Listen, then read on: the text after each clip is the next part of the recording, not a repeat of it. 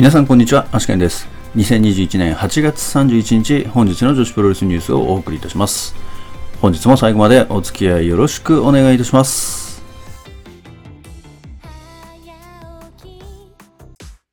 えそれでは本日もニューストピックスから参りたいと思います。えーまずはですね、マーベラスからですけれども、これはちょっと攻撃のニュースが入ってきましたね。えーマーベラスのですね、えー新藤美琴選手と星月芽衣選手、えーそれから響選手ですね、この3選手から対談の意向の申し出があったと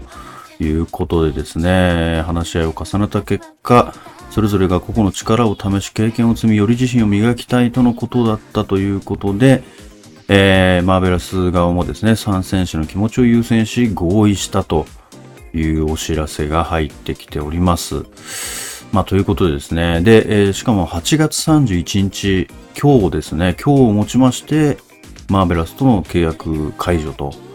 なるということでですね、これはちょっとあまりにも急ですよね。ちょっと後ほど、これは Today's Impressions の方で話したいと思います。え続きまして、東京女子プロレス9月4日板橋グリーンホール大会の全体戦カードが発表となっております。えまず山下美夢、伊藤巻組 VS 愛の雪小橋まりか組。坂崎優香、水木、原宿ポム組 VS ハイパーミサオ、角田直、天満のどか組。中島翔子、楽、宮本もか組 VS 前見未来、鈴芽、猫春菜組。辰巳梨花、渡辺美優組 VS 上福幸、遠藤有栖組。ノア光 VS 鳥羽美香也となっております。続きまして、ピュア J9.5、えー、亀アリーナマッチですね。こちらの対戦カードが決定しております。まず第1試合シングルマッチ、中森花子 VS クレア。第2試合シングルマッチ、ライリン鋼 VS 三浦亜美。第3試合タッグマッチ、レオンあかり組 VS 和樹大空知恵組となっております。え続きまして9.5名古屋国際会議場で行われます、えーオズアカデミー。こちらがですね、えーマホキャストで配信されるということですね。これただ、録画視聴ページということですので、おそらく生配信ではないということですね。え記載の通りですね、えこちらは9月10日から見ることができるようになるということですので、えまあ、生配信ではないということだけお気をつけください。続きまして、シードリング9月3日新木場大会。こちらはですね、生配信ですね、ライブ放送があるということですね。えー視聴料金は3000円となっております。え続きましてですね、今週金曜日9月3日はですね、えリングの女神様9月の配信が行われます。今回のゲストは、えーウェーブからですね、大岡由美選手と野崎渚選手のお二人ということでですね、まああのこの番組はですね、えー結構ですね、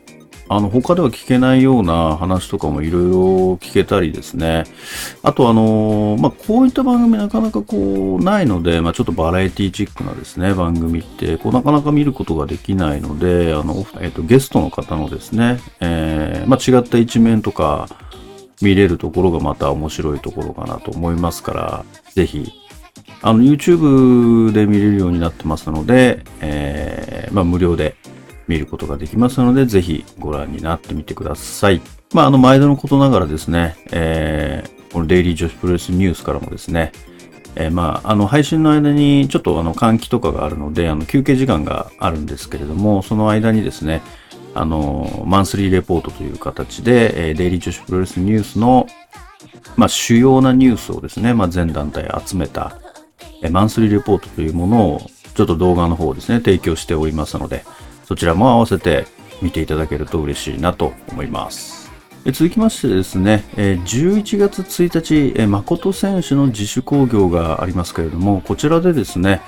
日向小春さんですね、今、あの、休養しておりますけれども、日向小春さんが1日限定で復帰するということが本日発表されております。続きまして、山形優選手の20周年記念興行ですね。えー10月23日新宿フェイスで行われますけれども、えー追加対戦カードが発表となっております。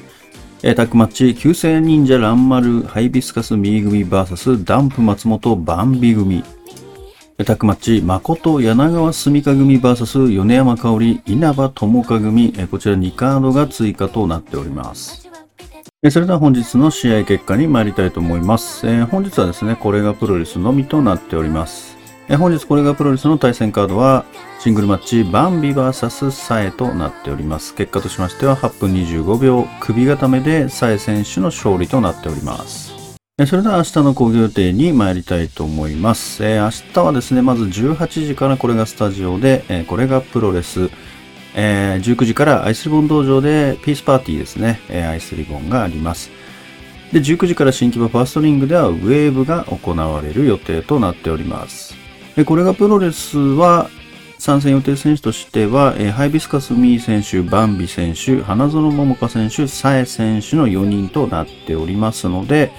え、おそらくこのタッグマッチですかね、が行われるんじゃないかなというふうに思いますね。続きまして、アイスリボンピースパーティー第88戦対戦カードをおさらいしておきます。第1試合シングルマッチ、バニーオイカー VS サラン。第2試合タッグマッチ、テクラヤッピー組 VS 鈴木鈴真白勇気組。第3試合シングルマッチ、はるかつくし VS 大空知恵。第4試合タッグマッチ、朝日新垣里奈組 VS 谷桃交互桃組となっております。続きまして、ウェーブ新木場大会の対戦カードです。えー、大岡由美アニバーサリーウェーブ 20th ブラック、えー、大岡由美、尾崎真由美、雪日麻也組 VS ヤコ、梅崎遥岡ゆりか組、チャレンジウェーブ野崎渚 VS 桜井優子、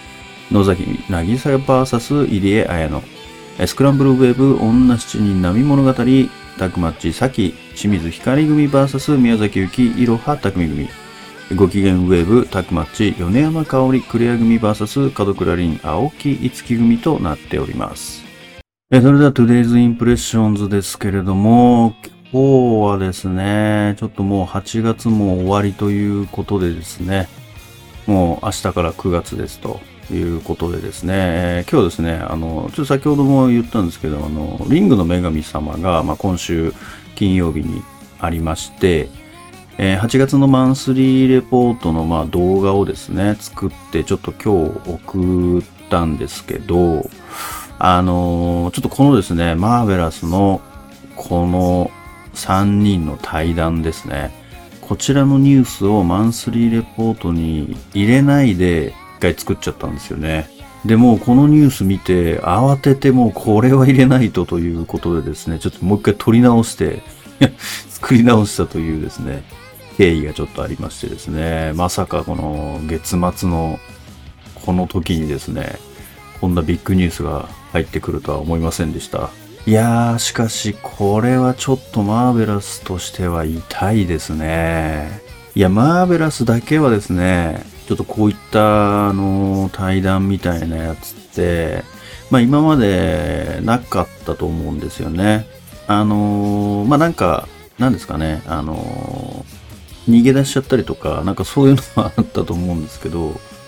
まあなんかこういった形で対談するみたいなのは多分今までなかったと思うんですよね。まあちょっとついで、マーベラスに関してはですね、やっぱり長代さんがいたので、やっぱりそのカリスマとしてですね、まあ君臨してるところもちょっと思ってたので、なかなかこのマーベラスからそういった対談者が出てくるような感じはしてなかったっていうところもあったんですよね。だからマーベラスだけは、まあ、あのですね、今結構いろんなところで対談されているところがありますけども、まあそういうことはなくですね、やっていくものだと勝手に思っていたんですけれども、ついにちょっとマーベラスからもですね、こういった対談者が出たということでちょっと驚いてますというところですよね。まあ、このですね、まあ、新藤美琴選手と星月選手と、で、まあ、ここにマリア選手は入ってないということですね。まあ、マリア選手はマーベラスに残るってことですよね。この3人の同期の中では。で、あとここに響選手がですね、まあ、入ってるっていうことでですね、これもちょっとびっくりですよね。なので、ちょっと響選手、あのキャラクターはどうしていくんでしょうかね。あれはあのまま続けていくのか、まあ、それとも、まあ、なかったことにするのか。いや、でもなかったことにはできないですよね、今更。まあちょっと戦場の方にもまああれで上がってるっていうのもあるし、まあ、タッグタイトルマッチも決まってますしね。で、10.1もあれで出るっていう風に決まってますからね。これ一体ちょっと何が起きてるのか。で、一体いつ対談の、なんだろう、申し出をしたのかっていうところもちょっと気になるところではありますけどね。まあ、これ他の団体もまあそうなんですけど、これなんでいつもこう、急なんですかね。もう今日からですとか、もう次の大会からですとか、なんかちょっとそういうの多いですよね。まあ本当にアクトレスだったり、まあジャストアップアートの有利選手なんかはまあちょっとあの猶予あって最後ちゃんと試合もやれますからまだいいですけど、まあ、試合も挨拶もなしに急にやめるっていうのは本当多いなっていう気がすごくしますよね。これはでもどういうあれなんでしょうかね。どうしてそうなってしまうのか。まあいろいろとその、なんでしょうかね。やっぱりちゃんとした会社として、まあ成り立ってないのかなっていうふうに思っちゃいますよね。なんかその契約的な面とか。でも一応なんか契約云々って書かれてますから、とりあえず、なんだろう、まあ書面的なものはあるんだろうなという気はしますけどね。まあ多分あのー、まあ辞めたいって言って、まあその、いろいろその契約上はうんぬんあるかもしれないけど、そこは、まあ長与さんの温情だったりとか、まあそういう部分で、まあ許してるっていうところももしかしたらあるのかもしれないですよね。でまあちょっと気になるのはあれなんですよね。なんか、あの、残った皆さんがなんか謝ってるんですよね。すいませんでしたって、こんなことになってすいませんでしたみたいな感じで、まあツイッターの方とかでも、みんななんか謝ってるのがちょっと消せないなっていうところがあって、まあ普通にですね、その何かステップアップを目指すための対談なんかであれば、別に謝る必要はないと思うんですよね。あのー、まあ、その選手の、まあ、後押しという意味でも、やっぱり謝る必要はないと思うんですけど、謝るっていうのがちょっとわかんないですよね、やっぱり。やっぱり何かあったとしか思えないですよね。なんか守れなかったとか、なんかそういう言い方をしてるんですよね。だからちょっともう、こっからはもう本当憶測とかになっちゃうので、あれなんですけど、まあ何かしらその団体に不満がまあ、あったけどそれを聞き入れてもらえないとか、まあうまいこといかなくて、やめますっていうことに、まあ、なったのかなっていう感じですよね。だからなんか、なんでしょうね、この、円満なというか、前向きな対談ではやっぱりないんじゃないんですかね、これは。やっぱり前向きな対談って、ちゃんと送り出しますからね、みんなが。そういう場も設けられないってことは、やっぱりちょっと何か、もうちょっと違う意味の対談なのかなというふうにやっぱ勘ぐってしまいますよね。で、まあもうですね、ここ最近は対談するともうスターダムかなっていうね、え気がものすごくしてますし、やっぱりこのタイミングっていうね、あのー、みんながみんなこのタイミングなんですよね。あの、ユーリ選手はまあ9月2日だし、で、このマーベラス3人は8月末だし、いやー、で、10.9大阪城ホールですよ。これもう何かあるしか思えないですよね。何かが起きますよね、大阪城ホールで。もうその準備が着々と進められてるなっていう気しかしないですけどね。いやー、これでも本当にもしスターダムだったとしたら、ちょっとね、どうなんでしょうかね。だってマーベラスとスターダムは結構いい関係築いてたと思いますからね。まあ、でも、どうですかね。その、多分そ、もしそれがスターダムだったとしたら、また引き抜きだうんぬんって言われるんじゃないかなっていうふうには思いますけども、どうですかね。引き抜き、でも引き抜きはでもないと思うんですけどね、さすがに。あ、あったとしてもというか、絶対選手側からだと思うんですよね、やっぱり。だって、絶対ゴタゴタになるじゃないですか、引き抜きした事実がもしあったとしたら。絶対ゴタゴタ起きると思うんですよ。で、多分、スターダム側はもうそういうことを起こしたくないはずなんですよ、絶対に。そうなると、やっぱり選手側からもし来たら、それは拒む必要はないと思うし、もうだってそれは選手側の責任になるので、スターダムは別に向こうから来たから受け入れてるだけだっていう風になるから、絶対もしそうだったとしても選手から来てると思うんですよね。絶対スターダム側から触手を動かすってことは、ちょっとやっぱりね、今までのの騒動云々とかもありますから、あんまないと思うんですよね。大体あの、ジュリア選手とかも違うと思うんですよね。多分向こうからだと思うんですよね、あれも。で、ちょっといろいろとこう順番が狂っちゃったっていうところもあって、なんか団体側の責任みたいになっちゃってますけど、多分あれは、まあ、ジュリア選手がちょっと失敗したと、やらかしたと。まあ、あの、インスタライブでも言ってましたけど、まあ、ちょっとやらかしちゃったっていうところですよね。まあ、だから、なんか今までのあれを見ても、やっぱりスターダム側の引き抜きっていうことではないような気もしますけどね。まあもし仮にそうだったとしても、魅力のないところにはなびかないですから、やっぱりそれだけ魅力があるっていう証拠なので、どちらにせよ。どちらにせよ、まあ今のいるところをですね、やめてそちらに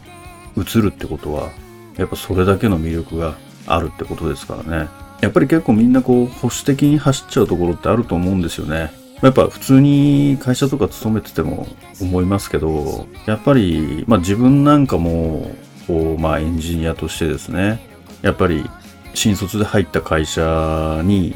ずっといて、やっぱりそこがもう慣れちゃってますし、もう言い方悪いですけども、ちょっとぬるま湯に使ってるような感じで、変化が起きるのをやっぱ嫌うわけですよね。まあだからもう責めることもしない。もう今で満足しちゃってるみたいなことはやっぱありましたからね。まあそれでちょっといろいろこうあって、えー、まあ転職するんですけど、やっぱり転職してよかったですもんね、結局。でも転職した時は本当にすごい不安だったりとか、やっぱり新しい環境に身を置くってことはすごい不安だったりとか、やっぱり、なんですかね、その転職してみて、違う会社に移ってみて、自分がいかにその浦島太郎だったかっていうのが、やっぱわかるんですよね。その、まあ、浦島太郎、まあ、井の中の蛙だったっていうところですよね。やっぱりその、新卒で入った以前の会社は、もう技術的にもすごい古いのばっかやってたし、でもそこでやれちゃってたから、やれてる気になってましたけど、やっぱりその新しい会社に移った時、まあ今の会社ですけど、移った時は、もう本当に、え、こんな今、最新の技術ってこんなんなんだみたいな。ま、もう本当についていけなくて最初。でも、やっぱそこで必死に勉強して、それで、まあ今があるので、あの、多分もともといた会社にずっといたら、きっとこんな動画も撮ってないでしょうし、多分今頃ヒーヒー言ってたんじゃないかなと思いますよね。まあだからやっぱり一歩踏み出す、その、今の現状に満足しないっていうのはすごい大事だなって思いますから、まあここはですね、えー、もうそうなってしまったことはしょうがないと思いますので、まあ、次のですね、道へ進むこの3人を応援したいなというふうに思いますよね。まあだけど結構マーベラスのファンの方っていうのは、やっぱりこう、なんですかね、その団体全体というか、まあ、箱推しの方ってすごく多いと思うんですよ。あの、長代さんをもともと好きで、マーベラス全体を好きになるっていう方もいるでしょうし、まあ結構そういう方が多いんじゃないかなっていうふうには思うので、結構こうね、あの、まあ長代さんの子供みたいな感じで、やっぱり娘たちみたいな感じで見ていらっしゃる方っていうのがすごく多いと思うので、多分この対談っていうのは結構ショッキングな出来事なんじゃないかなっていうふうには思いますよね。まあ、ただ、そうですね。まあ、響選手に関しては、もともとまあね、あのー、リアナでやってて、一回辞めて、で、また入ってきてる選手なので、まあ、若干その、マーベラスファミリー的にはちょっと薄い部分もまああるので、あれなんですけど、まあ、新藤美琴選手、星関芽選手に関してはもう本当に生え抜きで、ここまでやってきたっていうところがありますからね。この2人は特に、あの、すごい思い入れがあると思うんですよね。マーベラスファンからしたら。もう本当に初期から見てるファンからしたらですね。で、やっぱりこの2人はすごくいい選手なので、やっぱりマーベラスとしても、やっぱりここまで育ててきたっていうところもあるので、非常に、まあ惜しいというか、まあ残念ではあるとは思うんですよね。まあ本当にその進藤選手も星月選手もやっぱりまだ若いので、これでフリーになるってことはほぼありえないと思うんですよね。この年齢で。だってまだ10代ですよね。この年代でフリーになるってことはもうほぼありえないですよ。となると、もう、9割型スターダムだと思うんですよね。もうだと思いますよ。まあ、この年齢でプロレスやめないでフリーで食ってくって絶対ありえないですから、もう、他の団体に移籍することはもう間違いないとは思いますよね。で、まあこのマーベラスをやめてまで行く団体って言ったら本当もう1個しかないと思うので、まあ9割方スターダムじゃないかなと思い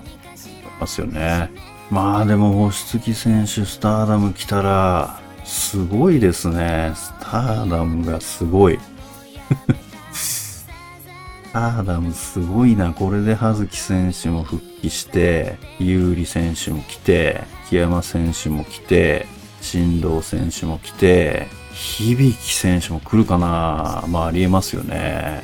いや、これやばいんじゃないですかね、スターダム。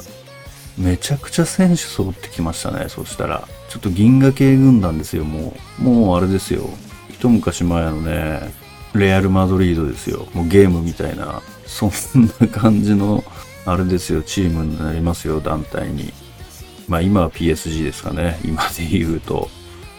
いやー、スターダム、まあわかんないですけどね、まだ。まだわかんないですけど、これはちょっとスターダムだったとしたら、これはとんでもないですね。まあでも、もしそうだったとしたら、なんかこのマーベラスとスターダムの関係はどうなっちゃうのかなとかっていうところもありますよね。やっぱりまあ、引き抜きではないとしても、やっぱりちょっとね、あのー、まあやりづらい部分というか、ちょっと気まずい部分ありますもんね。もうなおさら10.9のこれ大阪城ホール、めちゃくちゃ楽しみになりましたね。もうなんならちょっと行きたいぐらいですもんね。絶対何か起きますね、ここで。絶対何か起きますね。いやー、これもう来年、ドームじゃないですかね、これ。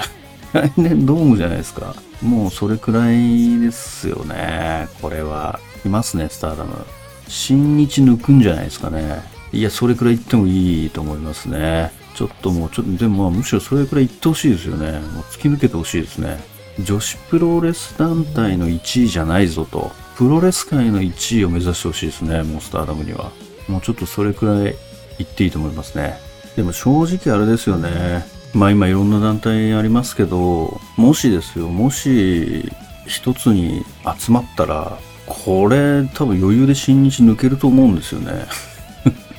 正直余裕で抜けるような気がするんですけどね。まあ、一つに集まってもね、あの、そんなに試合数できないから、全員が全員出れるわけじゃないですけど、まあでも、どうですかね、この WWE みたいに、ちょっと2部に分けるとか、まあ3部 NXT、ロースマックダウンみたいに分けるとかしたら、多分めちゃくちゃすごいことになると思いますね。で、えー、まあだからそういうスターダムにも集めちゃって もう、あの、PR とかブシロードに任せれば、多分、一大ムーブメントは起きる気がしますけどね。全団体が1個スターダムに集まったら、イフの話ですけど、いやー、多分それだけの力はありますよね。やっぱりこう思うのは、本当にその団体ごとに服装が全く違いますからね。だから、こうなんですかね、まあ自分なんかこういろんな団体行くので、ほぼ全団体行くので、なんかこう、あ、このお客さんはいつもいるなっていう人がやっぱいるじゃないですか。やっぱりそういう人は、こう各団体違う顔なんで、やっぱりそれだけ団体に偏りが、お客さん偏ってるっていうことになると思うんですよね。まあなので、その、じゃあ例えば10団体あったとしたら、10団体それぞれお客さん被ってない人が多いと思うので、まあそれが一堂に会したら、やっぱりそれだけのパワーは生み出せると思うんですよね。多分、もしそうなっちゃったとしたら、チケット取るのめちゃくちゃ大変になると思いますけどね。多分お客さん5倍くらいになるんじゃないですかね。集めたら。だからそれぐらいなんか偏ってると思うんですよね、団体に。偏りがあると思うんですよね。なんか女子はすごいそれがより顕著な気がするんですよね。なんとなくですけど、実際測ったわけではないのわかんないですけど、なんとなくその感覚、肌感覚としてはなんかそんな気がしますよね。いやーなんか、その残念ではあると同時に、ちょっと楽しみでもあるというね、この複雑な気持ちもありますけども。まあでもやっぱり、その環境を変えるってことは、ステップアップにつながるっていうことでもありますから、やっぱりこの若いですね、3人。あの3人ともめちゃくちゃいい選手なんで、きっとこれからもっと輝くことができるかもしれない。輝くことができるかもしれないし、落ちぶれる可能性もありますからね、逆に。まあその可能性もあるっていうところも、まあ、面白いところではあるとは思いますので、まあ、まあ大丈夫だと思いますけどね、この3人なら。きっと新しいところでうまくやれると思いますし、人気も出ると思いますよ。いやー、ちょっと、この、なんですかね、もう9月ですけど、後半、今年の後半、9、10、11、12、これちょっともう目が離せないですね。いや、非常に楽しみになりました。でそれから明日はですね、えー、ピースパーティーがありますからね、また相変わらず配信で見ようと思いますけども、